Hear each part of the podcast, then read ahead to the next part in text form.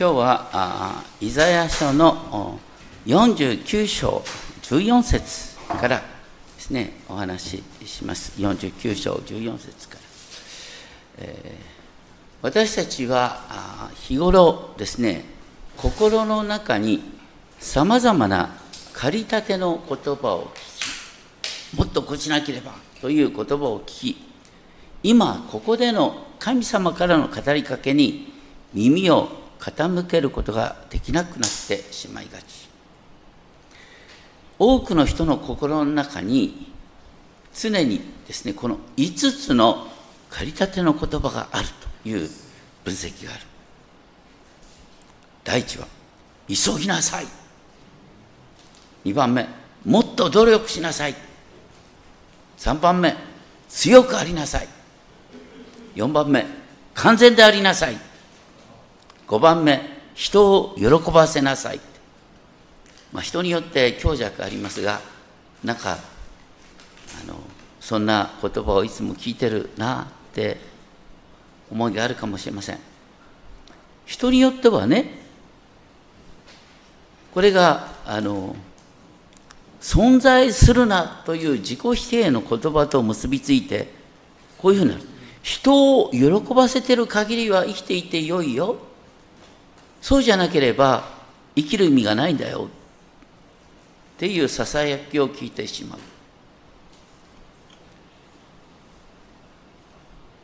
時に人は意地悪なことを人に言っちゃうんだけど意地悪なことを人に言う人は大抵自分の心の中で自分を見下している面がある。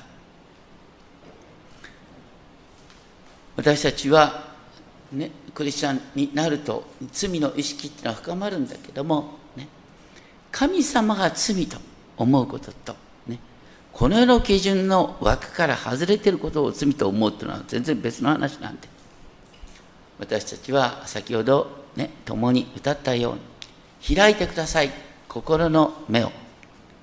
開いてください心の耳を。と祈りながら主の御言葉を聞く必要がある。49章の13節を見ると「天よ山々よ主を賛美しよう」って書いてある。ところ14節でですねしかしシオンは言った。シオンっていうのはエルサレムの神殿が立つ丘をシオン。だからシオンはしばしばエルサレムの代名詞なんです。主は私を見捨てた。主は私を忘れた。まあ、なかなか旧約聖書を読むときに難しいのは、ね、旧約聖書の常識となっている観念から。それは何かというと、イスラエルの民が神様の命令に逆らって、結果的にエルサレムがバビロン帝国。現在のイラクの辺りにあった国です。バビロン帝国によってエルサレムが廃墟とされ神殿も跡形もなく壊された。そういうことを前提にですね主は私を見捨てた主は私を忘れた。ってシオンは嘆いている。その中で主はシオンに対するご自身の思いをこんなふうに言ってる。女が自分の血のみ子を忘れるだろうか。たとえ女たちが忘れてもこの私はあなたを忘れないって。今も昔もですね、母親に見捨てられて飢え死にする幼児の悲惨が話題になることがありますけれども、バビロン軍に包囲されたエルサレムでは、なんと憐れみ深い女たちが自分の手で自分の子を煮た。なんていう話が聖書に出てくる。いざとなったら母親でさえ何をしでかすか分からないっていう現実。それを前提とした上で、主はご自身の愛が母親の愛に勝るっていうことを強調しています。まあ私たちね、あの、いつも自分は母親から愛されてるな母親大好きだっていうのは大抵それだけでね生き生きやすくなるんですけどね、えー、幸い僕も母ちゃんのことを大好きなんだね。で、えー、こう言っちゃなんですがあの暗い気持ちになってもね母ちゃんって心の中で言うとねなんか心が温かくなるのよ。とてもこれは嬉しいことですな。でも神様と言って心が温かくなるかというとなんかいやそう神様とお母ちゃんと比べるのもなんだけどでもねあのここに書いてあるのはあの創造主は母親以上にあなたのことを愛してるんだよってすごいことが書いてあるんです。じゃあ信仰とは何かっていうとね天地万物の創造主があなたの母親以上にあなたのことを大切に思ってるってことを心の中で味わうことなんです。それが信仰の基本なんです。で、そのことをですね、見よ、私は手のひらにあなたを刻んだ。こう当時そういう習慣があったのか分かんないんですけれども、愛する人の名前を手のひらに書く、刻む。絶対忘れないように。文語訳はですね、我、棚心に汝を襟刻めり。こうね、これ暗記してる人もいるんですよ、文語訳はね。我、棚心に汝を襟刻めり。ね、だからそれは、例えば私たちがいつも心の中でね、イザヤ書43章4節の有名な言葉、主ご自身が私たちにこう語る。私の目にはあなたは高価で尊い。私をあなた、私はあなたを愛している。それを心の中で味わう。さらに、ここで、あなたの城壁はいつも私の前にある。というのは、ね、目に見えるエルサレムの城壁が崩れ去っている中で、目に見えない神ご自身があなたの城壁となって守っててくださるって話。旧約聖書に出てくる有名な話ですね。預言者エリシャっていう人がいて、ね、預言者エリシャをですね、攻撃しようとアラムの軍隊がエリシャを包囲した。エリシャと一緒にいたですね、エリシャの弟子は怖くなってどうしましょう？先生、私たちもう終わりですって言った時に、エリシャがお祈りした。どっか彼の目を見えるようにしてください。そしてそのしもべの目が開かれてみたら、なんとエリシャを取り囲む火の馬と戦車が見えた。今日一番最初に読んだ詩篇34編7節に、主の見つかりが陣を張り、主を恐れる者を囲んで助け出してくださる。味わい見つめよ、主の素晴らしさを。幸いなことよ、主に身を避ける人は、というのは、ここから出てきた話かなと思います。あなたの周りを主の軍隊が取り囲んで守っててくださるんだよっていう、すごい話です。それが見えるようになる。なかなか見えないけどね。心の目が開かれて、あなたが主に守られている存在なんだってことを覚える。でも現実には今ね、エルサレムが置かれている状況、それは聖書に繰り返し、ね、主の教えをないがしろにすると、あなたの子孫はこの地から追われるんだよと言って、その通りになって彼らはバビロン保守になっている。私たちもね、あの自業自得の失敗で、ね、ひどい目に遭うことがあるかもしれません、ね、大きな失敗をして会社がクビになっちゃった。とかね、えー、テストの前にゲームやりすぎて試験がめちゃくちゃになった。とかね。いうことがあるかもしれない、ね、でそれは当然ながらあのその結果を刈り取らなきゃいけない。でも主に信頼する者はそこから、ね、苦しみがあったとしても、苦しみは短期間に終わり、祝福こそがあなたの永遠の保証なんだよっていうのが聖書に書いてあること。で、ここに書いてあるのは、ね、49章17節18節散らされていたあなたの子供たちが急いでエルサレムに帰ってくるよ。反対にエルサレムを壊したバビロン軍は知らない間にいなくなってたよ。っていう話だ。とにかく私たちは自業自得で苦しむような時に思い起こしてほしい御言葉。見よ、私は手のひらにあなたを刻んだ。ということです。そして、49章19節以降ですね、シオン、エルサレムに対する祝福の回復がこう書いてある。あなたの廃墟と荒れ跡と滅びたちは、今、住むには狭すぎるようになりって。もうエルサレムが、ね、今廃墟とされてるのに、今、人でいっぱいになるよ。その時にですね、あなたの耳に、いなくなったと思った子供たちが語りかける。シオンに語りかける。この場所は狭くなりすぎました。だってこんなに人が集まってきたんだよ。ってね。あなたの耳にささやきかける。なんでこんなに人が増えたんだろうね。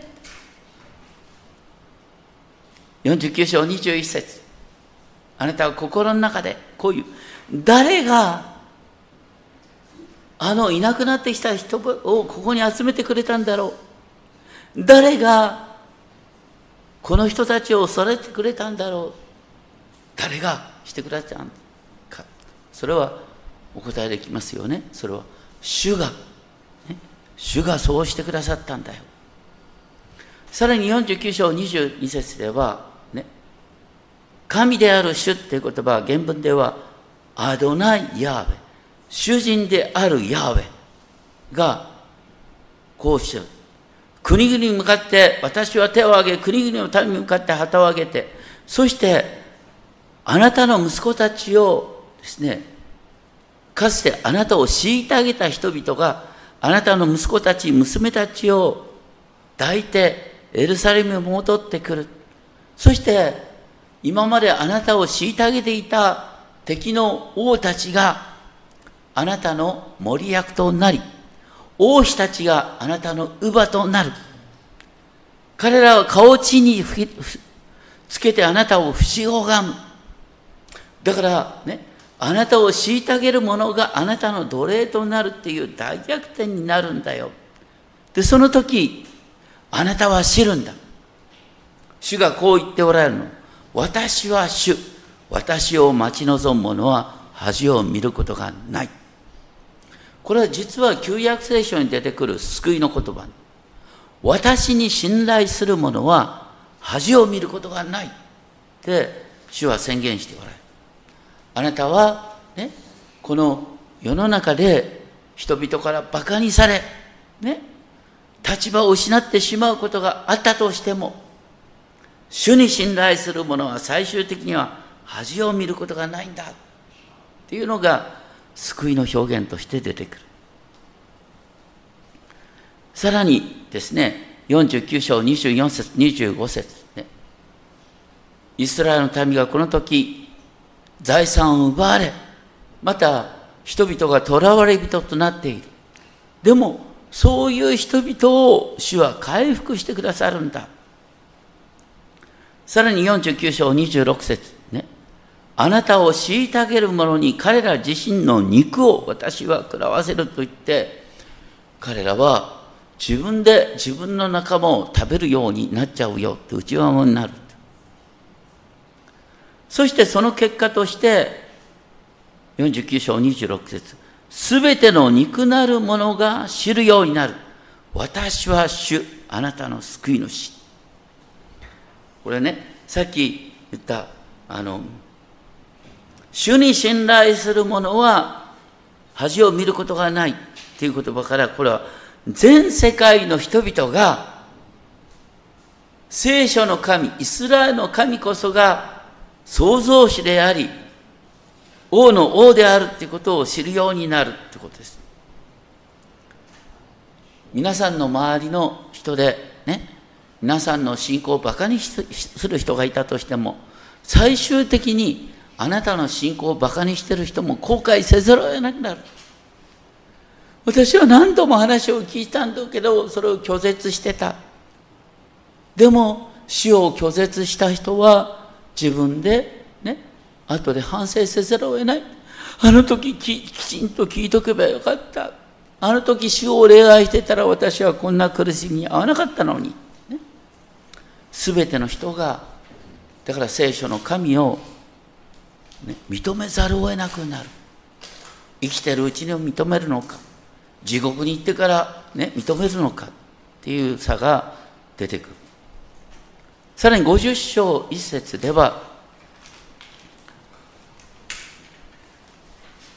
あなた方の母を追い出したという私の離縁状は一体どこにあるのかとね。だから、エルサレムを追い出しちゃった。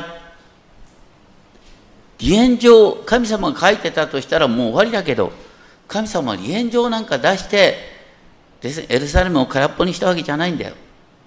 だって。また、あなた方を売ったという私の債権者は誰なのかって。神様は別にねイスラエルの民を代価を払って、えーえー、ね、売ったわけじゃないんですだからイスラエルの民はなお神の民なんだ。だから希望があるんだよ。っていうことを言ってる。でも50章2節でなぜ私が来た時に誰もいなかった？私が読んだのに誰も答えなかったのか？さらに3節私の手が短くてあがなうことができないのか？彼らの罪は何かっていうと神にすがろうとしなかったことこそが全ての悲惨の原因なんだっていうことです。私たち人間関係では人を煩わしちゃいけない人に迷惑をかけちゃいけないっていつも言われるんですがね聖書には主にすがる。主にすがりつくっていうことと主を愛するっていうことが結構平行関係で出てくるんですよ。だからね神様が悲しむのは神様助けてくださいって困ったのに言おうとしないっていうのを一番神様悲しむんです。あえて言うと助けを求めないことが罪なんです。一方神は50章2節3節ね裁くべきものを裁きそして最終的に世界を立て直すことができるんだよっていう全能の主として出ていくでさらに50章4節から9節これは主のしもべの歌と言われるんですがイザヤ書の40章以降に4つのキリスト予言と思われる主のしもべの歌が出てくる。で普通ね、私たち、その50章4節以降を見るときですね、あ、これキリスト予言ね。イエス様のことがここに書いてあるのね。それはね、間違ってはいないんだけど、でも、ヤハウェのしもべっていうのは、イエス様ばかりじゃなくて、私たちもそうなんです。私たちも主のしもべなんです。だから、ここに書いてあるのは、イエス様の姿であるとともに、私たちが、ね、召されている、私たちが神の民とされている目的なんです。まず最初に書いてある。神である主、またはアドナイ・ヤーベ主であるヤーベは私に弟子の舌を与え疲れた者を言葉で励ますことを知るようにさせる。励ますっていうと頑張れ!っていうじゃなくてね一人一人が心の底からね本当に主に信頼する喜びにあふれるっていうこと。主を待ち望む者が新しく力を得、わしのように翼を飼って登っていくっていうことが実現するように人の心を支える。でもそうなるために必要なのはっていうのはまずね主ご自身が朝ごとに私を呼び覚ましこの耳を呼び覚まし私が弟子として聞くようにされる。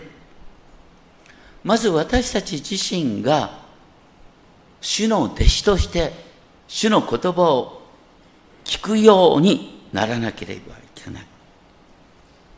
そしてここで主ご自身が私の耳を開いてくださったと書いてある。主が私の耳を開いてくださったから、私は逆らわない。後ろに退きもしなかった。ここで丸をつけた方がいい。一方、50章6節一方、打つ者にこの背中を任せっていうのは、不当な鞭打ちを甘んじて受けた。髭を抜く者にこの方を任せ、侮辱の印として髭を抜こうとする者に抵抗しない。侮辱に抵抗しないっていう言葉では有名なのは、イエス様がね、あなたの右の方を打つ者には、左の方も向けなさい。あの右の方を打つっていうのは大抵ね、手のひらで、あ手のひらじゃなくて、あのなんだ手の甲で反対で打たないと右を打てないんです。これ反対で打つってことはですね人を侮辱する。あの正面から打つにも値しない。お前はどうしようもないやつだ。だから裏で打ってやるよ。こうこうやって。そしたら反対にこうやってこうやって、うん、手はあ、方を向けなさいってイエス様言われたの。これはどういうことかっていうとですねああのあなたおバカさんねって言われた。あ私おバカさんかな？なんて言ってですね。適当にかわしときましょうって話ね。おバカさんって言われて何を言ってやがんだと言っちゃいけないという話なんですが。まあそういうですね侮辱に対して侮辱で返すなんてことをする必要はないんだよ。そしてね侮辱されても唾をかけられても顔を隠さなかった。これ見るとなんかイエス様の姿が見えてくるよね。十字架に向かってのイエス様の姿。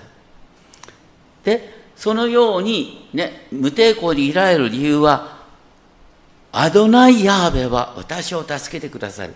主であるヤーベが私を助けてくださる。だから私は侮辱されることがない。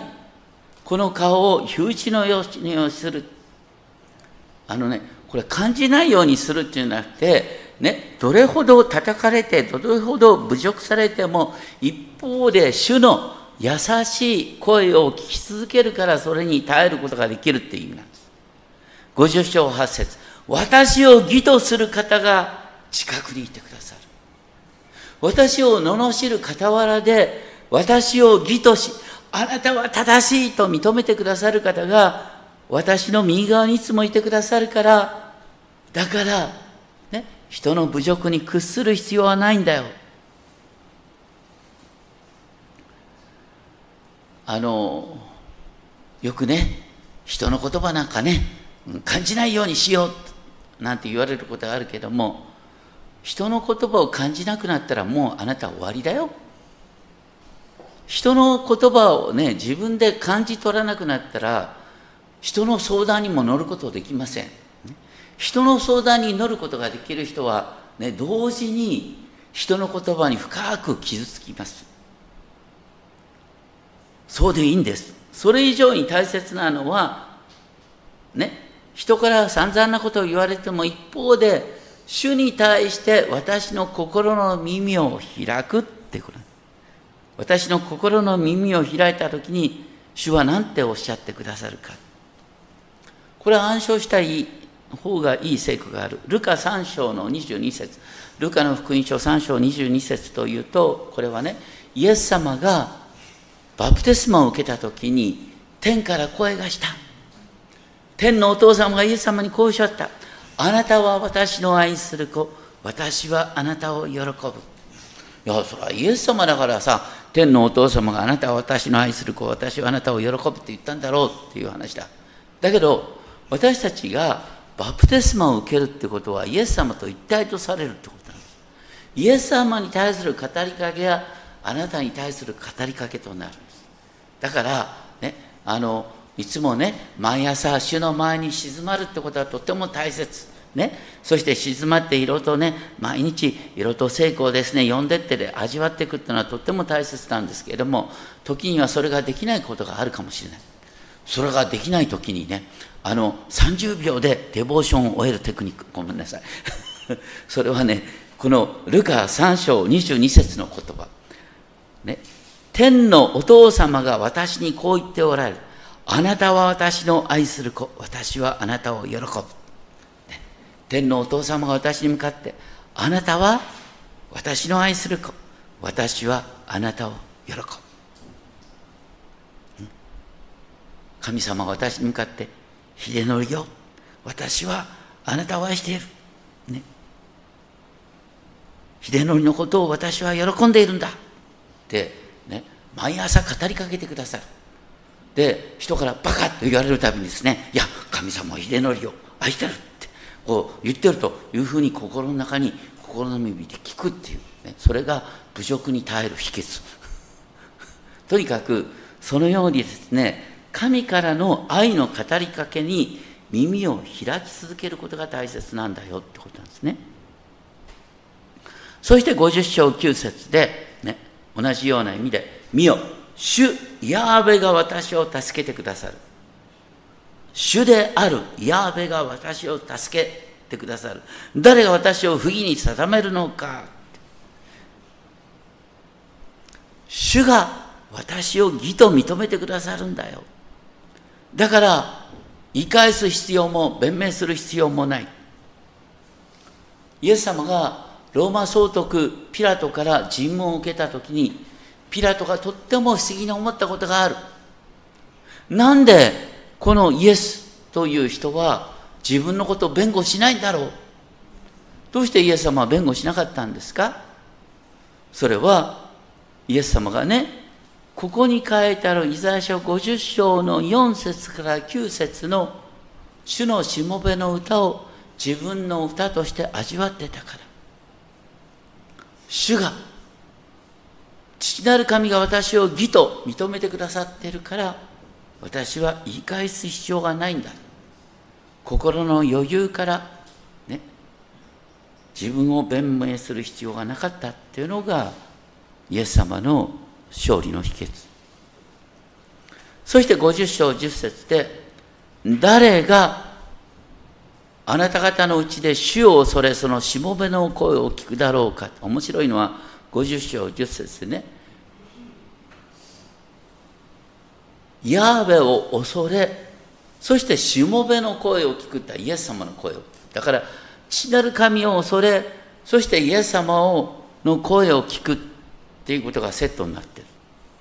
そして、次に闇の中を歩くのに光を持たない者は主の皆に信頼し自分の神により頼めって言った時にここで私たちはね、えー、イエス様のことを思い起こしたらいい私たちはね、人生の歩みの中でお先真っ暗どうしていいかわからないって思えることがあるかもしれないでもその時に私の主もね人々から罵られ、ね、無実の罪で十字架引きにかけられたんだでも神はそのイエスを3日目に死んだからよみがらせてくださった同じように私も今散々な目に遭ってるけれどもねイエス様の弟子である私は復活の栄光に帰するんだ。だから私の苦しみは必ず出口があるんだ。イエス様のことを思い起こすときに私たちはですね、その苦難に耐えることができる。イエス様の復活を見る。そして、そのイエス様の復活を導いてくださった主に信頼する。そういうものこそが恥を見ることがないんだ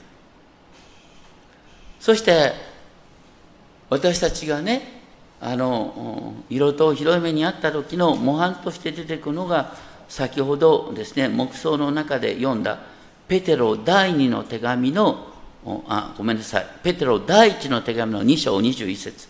新約の468ページですね。新約の468ページのね、ペテロの手紙第一2章の20節を見るとね罪を犯したために打ち叩かれてもそんなことはねあの自慢ななんないけど、ね、善を行って苦しみを受けてそれを耐え忍ぶとしたらそれは神の神の見舞いに喜ばれることですと言って2章21節このためにこそあなた方は召されましたとこれはねもうすごい言葉よ。これ見たら誰もクリスチャンになりたくなくなる。ここに書いてあるのは何かって言ってね。あなた方がクリスチャンになったのはね不当な苦しみを受けて耐えるためだ。と ひどい目に遭うためにクリスチャンだったんだよなんてひどいことが書いてあるね。こんなの知ってたら誰もクリスチャンにならないよね。でも現実には私たちは人生の中でねそういう目に遭うことがあるの。ね、そういう目に遭った時に思ってください。私はイエス様の都を従ってるんだ。人から散々なことを言われれば言われるほど、ああ、私はイエス様の姿に習ってんだなって。で、その時イエス様は、ね、言い返さなかった。ね。お前に神が神の裁きが下るなんていう脅すこともしなかった正しく裁かれる方にお任せになった。私もそう生きるんだ。だからひどい目に遭えば遭うほど私は主の弟子として生きるっていうですね生き方を全うする機会を周りの人から与えてもらったって思えばいい。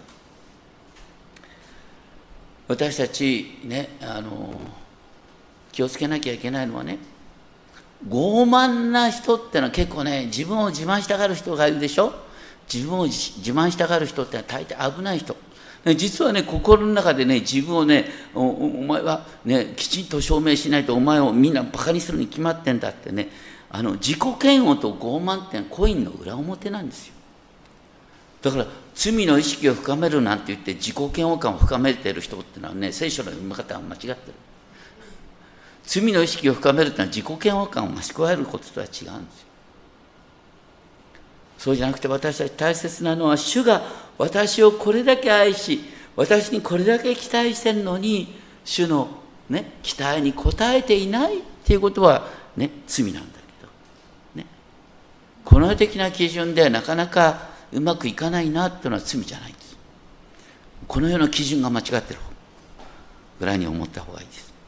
でそういう時にね主は私の耳を開いてくださる。そして開かれた耳で聞くべき言葉はあなたは私の愛する子。私はあなたを喜ぶと主が語ってくださる。私の目にあなたを焦がれたという私はあなたを愛してるっていう言葉を聞く。そして自分が主に愛されているっていう自覚を持って人の話を聞く、自分に余裕がある時に人の話を聞いてああそうだねね。そう感じてんだね。ってそのまま優しく受け止めることができる。多くの人は自分の気持ちを吐き出すだけでハッピーになれるんですよ。黙って聞いてればいい。どうして黙って聞いてられないかっていうとなんか聞いてるうちになんかね自分もねああそういう目にあったことがあるなとかむふむと腹が立ってきたりなんかしてですねこうあ人の話を聞きながら自分の話になっちゃうからなんか言いたくなるっていうことがあるね。本当にそうじゃなくてね心に余裕を持って、周りが何と言おうともあなたは私の愛する子私はあなたを喜ぶ。私の目にあなたをこかれたという私はあなたを愛している。大体この2つの言葉をね日々繰り返してれば大丈夫な そのように生きていただきたいと思います。お祈りをしましょう。私たちの心の耳を開いてください。心の目を開いてください。あなたの愛の語りかけを聞くことができるよう守りください。あなたが私たちを一人一人を手のひらに刻んでいる。一人一人の名を主が手のひらに刻んでいる。神様の愛は母の愛に勝るんだ。